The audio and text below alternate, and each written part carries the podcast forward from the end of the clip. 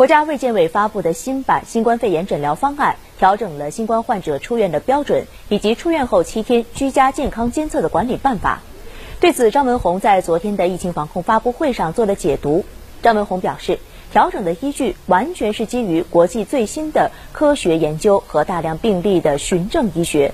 对于社会面来说，不会增加感染的风险；对患者来说，感受度更好了。张文宏表示。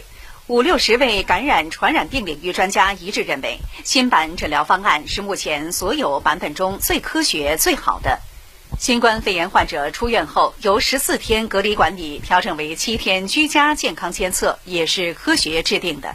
现在定下来是七天，但七天你就必须有充足的科学依据。当我们的病毒的一个载量到了一定低的程度以后，它就不再具有传染性。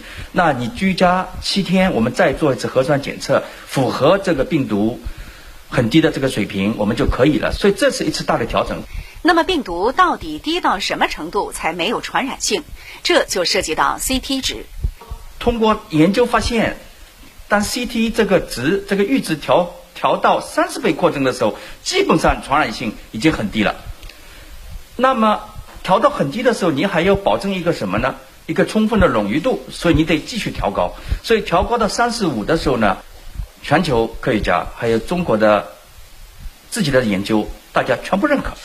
张文宏表示，目前的诊疗标准是基于国际上连续两年多的抗疫经验和大量科学研究的基础上做出的，既让感染风险足够低，又让患者忍受最短的隔离天数。